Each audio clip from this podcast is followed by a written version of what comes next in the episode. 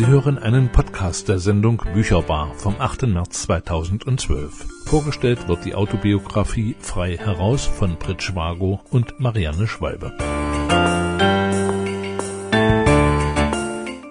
Herzlich willkommen zur Bücherbar im Monat März. Im Dezember 2011 erschien im Verlag Volkmar Heilbock Erfurt die Autobiografie Frei heraus von Brit Schwago und Marianne Schwalbe. Seit 1990 lebt Brit Schwago, deren spannende und motivierende Lebensgeschichte in diesem Buch erzählt wird, in Thüringen. Sie ist heute 76 Jahre alt und arbeitet als Englisch- und Motivationstrainerin in Erfurt. Nach der Wende hat sie in vielen Orten in Thüringen ihre Fähigkeiten als Motivationstrainerin und Kämpferin für Frauenrechte unter Beweis gestellt Ihre Lebensgeschichte beweist, dass es nach Tiefschlägen mit Motivation und Einsatzwillen immer weitergehen kann. Also eine Autobiografie passend zum Frauentag und ich möchte damit auch herzlich alle Frauen grüßen und ihnen Glückwünsche übermitteln, die heute meine Sendung hören und auch die, die die Sendung vielleicht später hören. Ich habe mich für die Sendung zu Brit Schwago und Marianne Schwalbe aufgemacht und habe in ihrem kleinen Studio ein Gespräch mit den Autorinnen zum Werk aufgezeichnet. Teile daraus hören Sie in den nächsten Beiträgen im Verlauf der Sendung. Da Brit Schwago begeisterte Jazzmusikerin ist, wird uns jetzt die Jazzkantine erklären. Es ist Jazz, was jetzt kommt. Bücherbar, das Autorenmagazin. Auf Radio Funkwerk zu hören auf 96,2 MHz. In der Bücherbar stelle ich Ihnen heute vor die Autobiografie von Brit Schwago frei heraus, die sie gemeinsam mit Marianne Schwalbe im Jahr 2011 herausgegeben hat. Frau Wago, Sie haben mit frei heraus ein Erstlingswerk herausgegeben. Warum erst jetzt, frage ich mal? Ich wollte eigentlich nie ein Buch schreiben, sondern ich habe ein Buch geschrieben deswegen, weil viele Leute mich gefragt haben, schreib doch mal dein Leben, es ist so interessant. Ich hatte ja schon mal erwähnt wegen meinem Deutsch, ich bin Amerikanerin und wenn, wenn ich Deutsch schreibe, ist das nicht so toll. Und ich musste jemanden finden, der das mit mir zusammen erarbeitet. Und ich habe eine Freundin gefunden, die dann äh, Frau Schwalbe gesagt hat, ja, bin ich gerne bereit, das Projekt mit dir zu machen. Und so ist es dann entstanden. Aber es hat Jahre gebraucht, denn ich hatte die ersten 35 Seiten meines Buches schon geschrieben. Das war so vor ungefähr 20 Jahren. Und dann hatte ich es weggelegt und hatte gesagt, okay. Und so hat es dann angefangen. Also nur dadurch ich eben die Möglichkeit hatte, mit jemand zusammenzuschreiben, der das, das sehr gut ins Deutsche verpacken konnte. Die Erfurter Übersetzerin Marianne Schwalbe hat diese Aufgabe übernommen und die Autobiografie von Brit Schwago im Prinzip ins Deutsche übertragen. Frau Schwalbe, wann haben Sie gemerkt, das ist ein Stoff, an dem ich selber auch weiter arbeiten möchte, mit dem ich mich identifizieren möchte? Ich kenne die Brit ja schon seit 1991 ungefähr und habe mit ihr viele Abende zusammengesessen und sie hat viele Geschichten aus ihrem Leben erzählt und hat auch schon in den 90er Jahren gesagt, dass sie ihre Lebensgeschichte mal aufschreiben möchte. Aber da habe ich überhaupt nicht dran gedacht, dass ich mich da auch mit einbringen könnte. Als wir uns 2008 äh, trafen und sie jetzt sagte, jetzt würde ich das aber doch ganz gerne als Projekt durchziehen, da habe ich mich an die vielen schönen Geschichten erinnert, die sie erzählt hat und habe gedacht, da machst du mit. Im Laufe der Zeit wurde das ja immer spannender und die Geschichten immer aufregender da war das klar. Also das ziehen wir gemeinsam durch. Was mussten Sie denn beim Schreiben verändern aus dem, was manuskriptseitig von Frau Vago vorgegeben war? Ja, also wir haben uns ja jede Woche einmal getroffen und Britsch hat sehr eisern jeden Tag zu Hause gesessen und eine Seite vorverfasst, die sie mir dann einmal in der Woche mitgebracht hat. Die äh, Seiten habe ich dann mit nach Hause genommen und habe sie überarbeitet. Also es waren ausdrucksmäßig etliche Dinge äh, zu ändern, in der Rechtschreibung natürlich auch, einfach um, um einem deutschen Publikum das schmackhaft zu machen oder einer deutschen Leser, Leserschaft das schmackhaft zu machen, musste ich ein paar Synonyme benutzen, ein paar Wörter austauschen, die sich immer wiederholt haben. Also ausdrucksmäßig habe ich eigentlich am meisten getan. Frau Schwalbe, wenn Sie jetzt die Autobiografie von Frau Vago verarbeitet haben, ist da in Ihnen jetzt auch so ein bisschen die Lust entstanden, selbst was zu schreiben? Oder schreiben Sie selbst? Ja, das ist richtig. Das hat äh, mich schon ein bisschen inspiriert und ich äh, sitze im Moment über Themenauswahl. Ja, man kann gespannt sein. Also ich denke, ich werde auf jeden Fall noch die eine oder andere Geschichte schreiben. Ob das jetzt immer 500 Seiten sein müssen, ist eine andere Sache, aber man kann ja auch mit zehn Seiten ganz attraktive Geschichten aufschreiben. Bücherbar, das Autorenmagazin. Als Podcast zu hören unter www.gew-thüringen.de. Marianne Schwalbe, Mitautorin des Buches Frei heraus, liest jetzt einen Auszug aus der Autobiografie von Britt Schwago. Wir befinden uns in Spanien im Jahre 1947. Britsch ist jetzt zwölf Jahre alt. Ich besuchte die Schule noch drei Monate. Dann kam Bruno eines Abends nach Hause und sagte uns, nächsten Monat ziehen wir nach Paris um. Ich habe eine Anstellung an einer Sprachenschule bekommen. Ich war außer mir, bekam einen Wutanfall und schrie und wütete. Ich wollte nicht weg aus diesem fröhlichen Land. Wir hatten hier so viel Spaß gehabt mit meinen Freundinnen. Was hatten wir nicht alles unsicher gemacht, uns ausgeschüttet vor Lachen. Es war eine wunderbare Zeit mit diesen Mädels. Wir fuhren trotzdem erst einmal für ein paar Tage nach Madrid. Dann ging es Richtung Frankreich. Wir sind mit Brunos Auto gefahren, einem alten Citroën, von Madrid über Valladolid, San Sebastian, Bilbao, über die Grenze bei Irun, weiter nach Biarritz, Bordeaux, Orléans und dann nach Paris. Zwischen Bordeaux und Poitiers hatten wir eine Panne. Bruno machte uns klar, dass wir beide, Mutter und ich, per Anhalter weiterfahren sollten, weil wir unsere Hotelwohnung im Pariser Hotel Malakoff reserviert hatten. Die Autoreparatur sollte zwei Tage dauern, und so lange wollte er uns nicht warten lassen also schickte er uns voraus. Wir machten aus, dass wir uns in ein paar Tagen im Hotel wieder treffen würden. Mutter und ich liefen zur Hauptstraße, winkten mit unseren Daumen Richtung Paris. Ein großer Lastwagen hielt an. Wo wollen Sie hin? Mutter sagte, dass wir bis Paris reisen wollten. Bis Tours konnte uns der Fahrer mitnehmen. An einer Tankstelle hielt er an, um Kraftstoff nachzufüllen und sich etwas zu trinken zu holen. Wir sollten so lange im Führerhaus warten und machten es uns gemütlich. Da sagte Mutter, Guck mal, Briggi, was das da ist. Ich sah nach. Es war ein größeres braunes Kuvert, prall gefüllt. Mutter machte es auf. Heraus fielen lauter Geldscheine. Große Beträge standen auf diesen Scheinen. Mutter nahm das Kuvert an sich und sagte fast atemlos, komm schnell.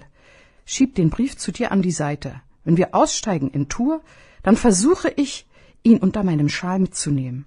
Was sagte sie da? Ich konnte nicht glauben, was sich bei meiner Mutter in diesem Moment im Kopf abspielte. Doch sie war fest entschlossen, das Geld mitgehen zu lassen. Nach ein paar Minuten kam der Fahrer zurück und wir fuhren weiter. Um mich abzulenken, stellte ich dem Fahrer alle möglichen und unmöglichen Fragen. Ich war so schrecklich nervös und wollte ständig wissen, wie lange es noch dauern würde, bis wir endlich aussteigen könnten. Als ihm die Fragerei auf die Nerven ging, schaltete er das Radio ein. Wir hörten Chansons, und meine Gedanken konnten sich endlich von dem Geld lösen und wanderten zurück zu meinen Freunden nach Salamanca. In einem Vorort von Tours ließ uns der Fahrer aussteigen. Hier ist die Hauptstraße nach Paris. Ihr werdet bestimmt jemanden finden, der euch weiter mitnimmt. Ich wünsche euch weiter gute Fahrt. Mutter griff ihren Schal mit dem Briefumschlag darunter. Wir bedankten uns artig. Vor lauter Nervosität wurde mir ziemlich schlecht. Ich hätte mir fast in die Hose gemacht. Wir stiegen aus und machten uns auf den Weg. Der Lastwagen fuhr weiter. Mutter sagte, Komm schnell, Briggi, wir gehen auf die andere Seite und suchen uns ein Hotel. Auf meine Frage, warum wir heute nicht weiterfahren würden, antwortete sie sofort. Wenn der Fahrer den Verlust bemerkt, wird er die Polizei informieren. Da er denkt, dass wir per Anhalter nach Paris unterwegs sind, werden sie die Strecke streng kontrollieren und uns schnappen. Das wäre ein zu leichtes Spiel. Wenn wir erst morgen weiterfahren, finden sie uns vielleicht nicht. Wir hatten Glück und fanden tatsächlich ein Zimmer für eine Nacht in der Nähe der Hauptstraße. Mir war gar nicht wohl dabei. Ich sah uns schon Jahre hinter Gittern sitzen. Wir gingen auf unser Zimmer. Das erste, was Mutter tat, das Geld zählen. Alles lag ausgebreitet auf dem Bett. Sie kam auf eine beträchtliche Summe. Es müssen so 100 bis 150.000 Franc gewesen sein. Das waren vielleicht die Gelder, die der Fahrer für den Verkauf seiner Waren erhalten hatte, denn der LKW war leer gewesen. Doch das war jetzt auch schon egal. Mein Gott, ich hatte solche Angst, dass wir an der nächsten Ecke verhaftet werden könnten. Am nächsten Morgen beschien die Sonne einen wunderschönen Tag. Wir haben in aller Gemütsruhe im Hotel gefrühstückt, obwohl ich vor lauter Angst kaum einen Bissen herunterbekam. Dann sind wir weiter per Anhalter nach Paris gefahren, aber nicht die kürzeste Verbindung über Orléans, sondern erst nach Le Mans und dann über Chartres nach Paris. Das war für den Fall, dass der Fahrer uns immer noch suchen ließ.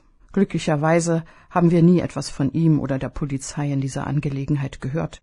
Vielleicht hat er erst an seinem Ziel bemerkt, dass das Geld weg war. Wie sollte er uns dann suchen lassen? Er wusste unsere Namen nicht und kannte nur den Zielort Paris. Aber Paris ist groß und die Suche wahrscheinlich sinnlos. Und schließlich war ja immer noch Nachkriegszeit, alles ging drunter und drüber. Es war das Jahr 1947. Bruno hatte eine gute Anstellung an einer Sprachschule. Mutter wollte lieber in einen Vorort von Paris ziehen, da es dort gesünder sei zu leben. Also besorgte Bruno ein Haus in Vigneux-sur-Seine.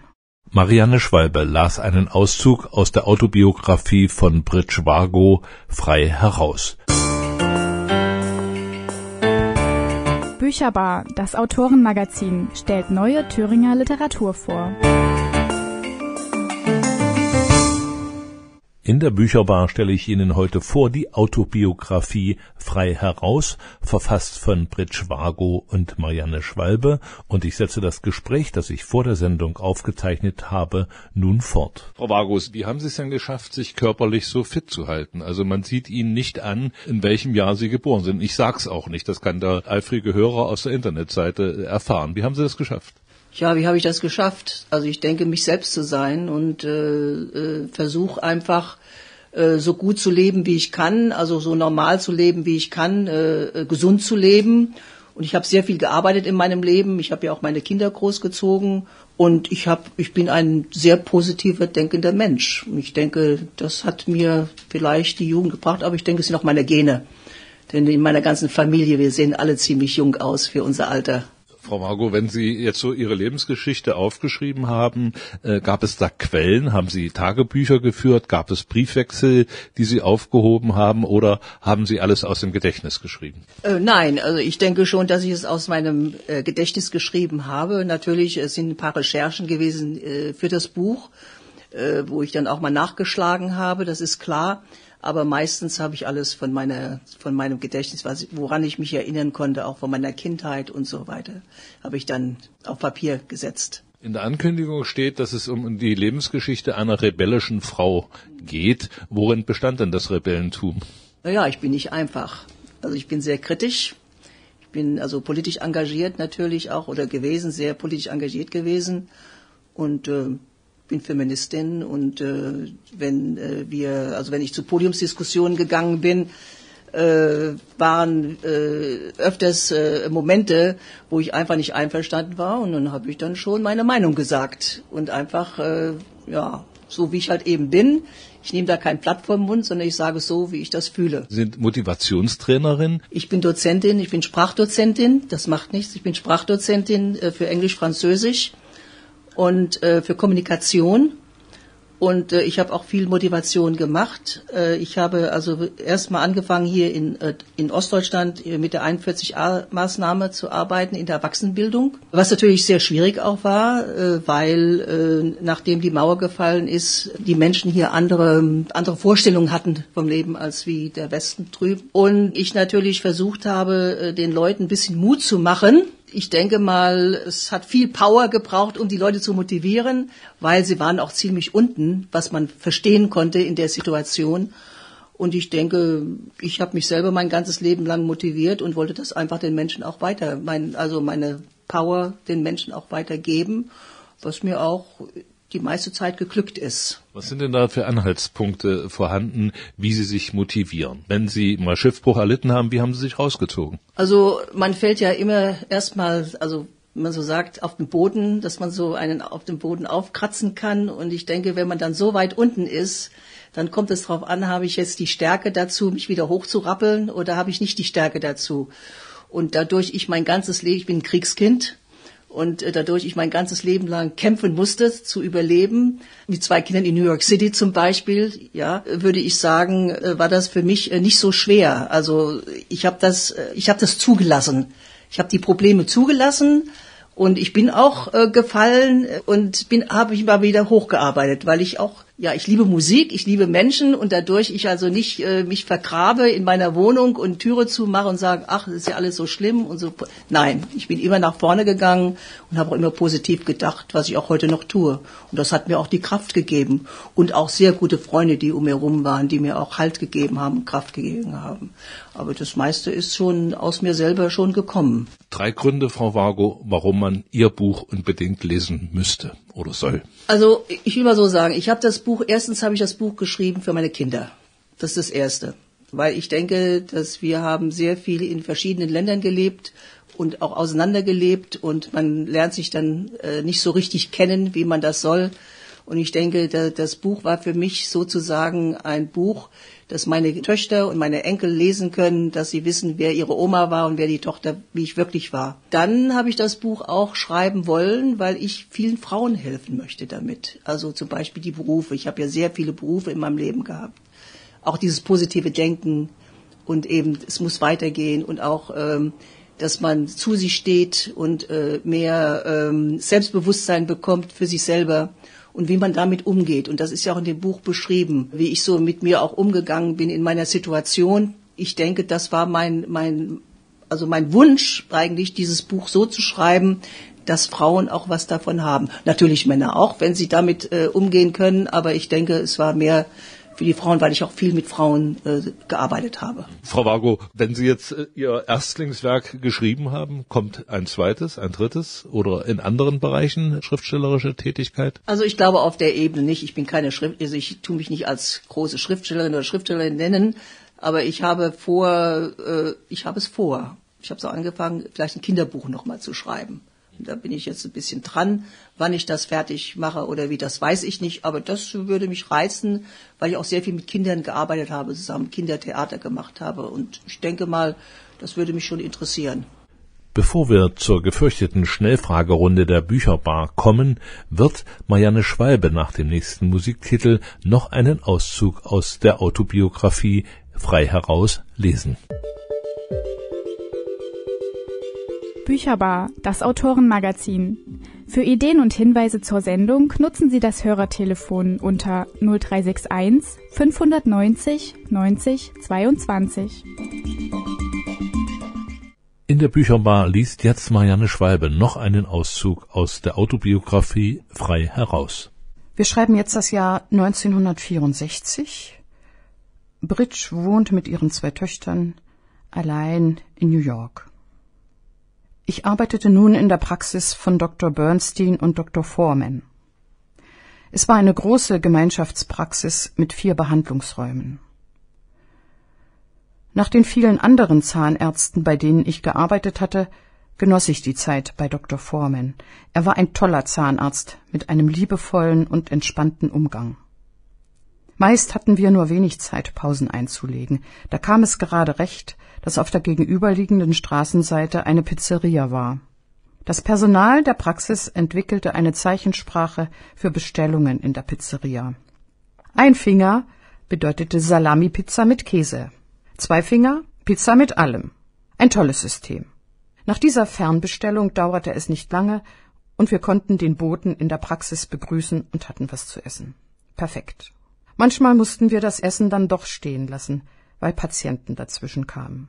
Wenn man mittags in der Lower East Side durch die Straßen ging, konnte man Menschen auf Stufen sitzen sehen, die in der Mittagspause schnell mal zwischendurch was aßen.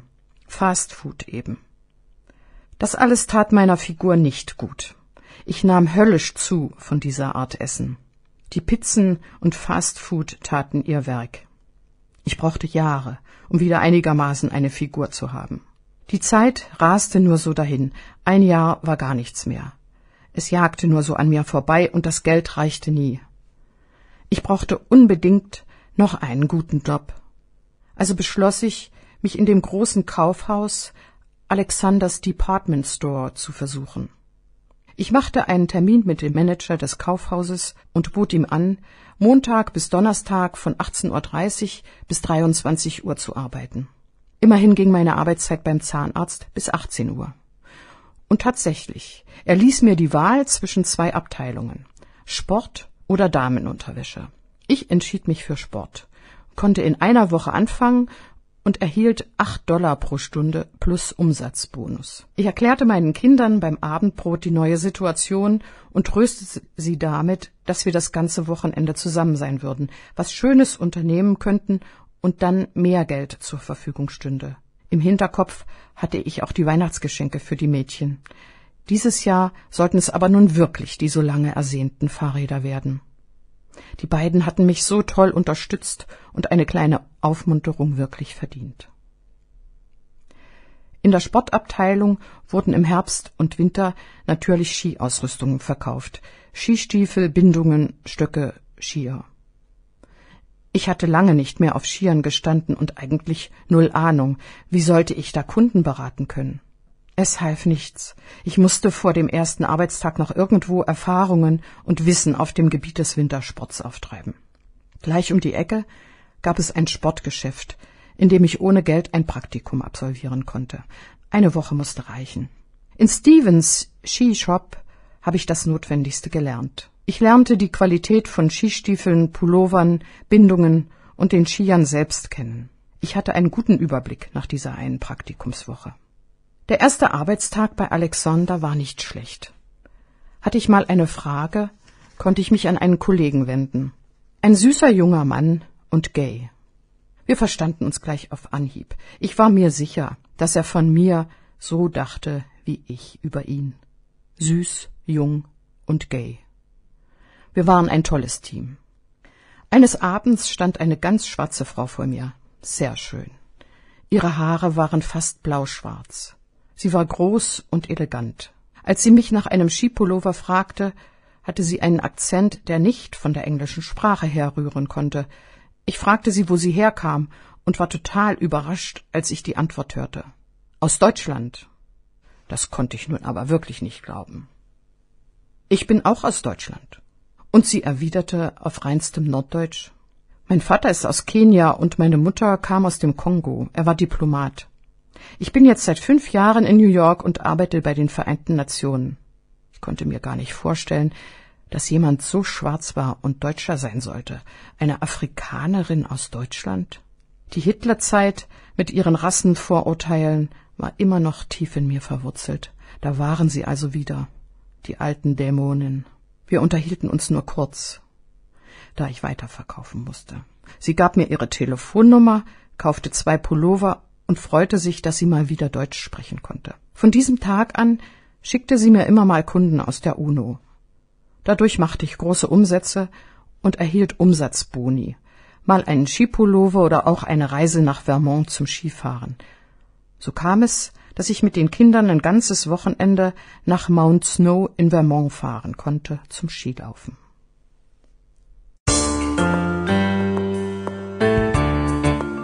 Bücherbar, das Autorenmagazin. Immer am zweiten Donnerstag im Monat ab 18 Uhr.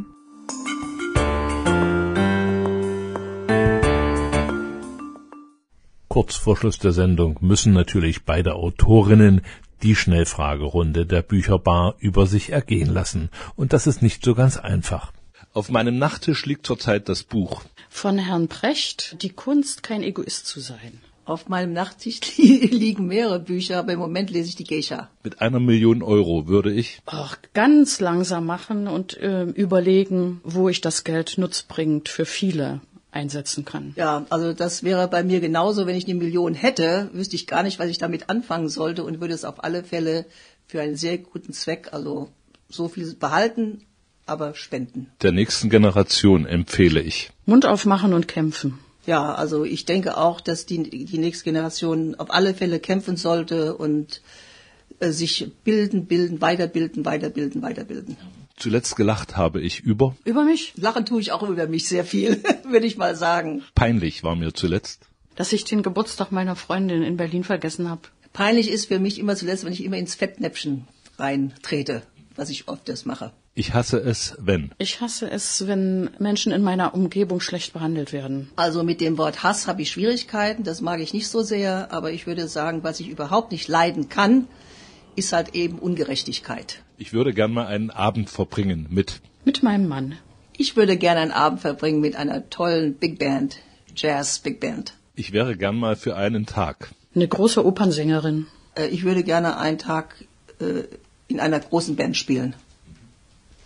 Wenn Frau Schwalbe kocht, dann gibt es. Viel Gemüse, äh, eine kräftige Soße dazu und ja, schmackhaften Braten mit Klößen. Wenn Frau Vago kocht, dann gibt es. Ja, ich koche mehr Französisch, Spanisch, also Ratatouille mit Reis. Auf diese Richtung Salat, Ratatouille, Reis. Das wäre so, was ich gerne mag. Fisch. Damit sind wir am Ende der Sendung Bücherbar für den Monat März. Ich habe heute vorgestellt die Autobiografie von Bridge C. Vago frei heraus. Und wer sich dafür interessiert, kann auch auf der Internetseite Leseproben und weitere Informationen entnehmen. www.freiheraus-dasbuch.de den Wunsch von Brit Schwago, mal in einer großen Band zu spielen, den kann ich ihr zwar nicht erfüllen, aber ich lege jetzt eine große Band auf, und zwar von den Big Band Classics Duke Ellington mit Duke's Place. Vorher möchte ich mich aber von Ihnen verabschieden. Danke fürs Zuhören. Wir hören uns dann wieder im Monat April. Bis dahin sagt Tschüss, Richard Schäfer. Sie hörten einen Podcast der Sendung Bücherbar vom 8. März 2012, zusammengestellt von Richard Schäfer vom Radioteam der Gewerkschaft Erziehung und Wissenschaft bei Radio Funkwerk.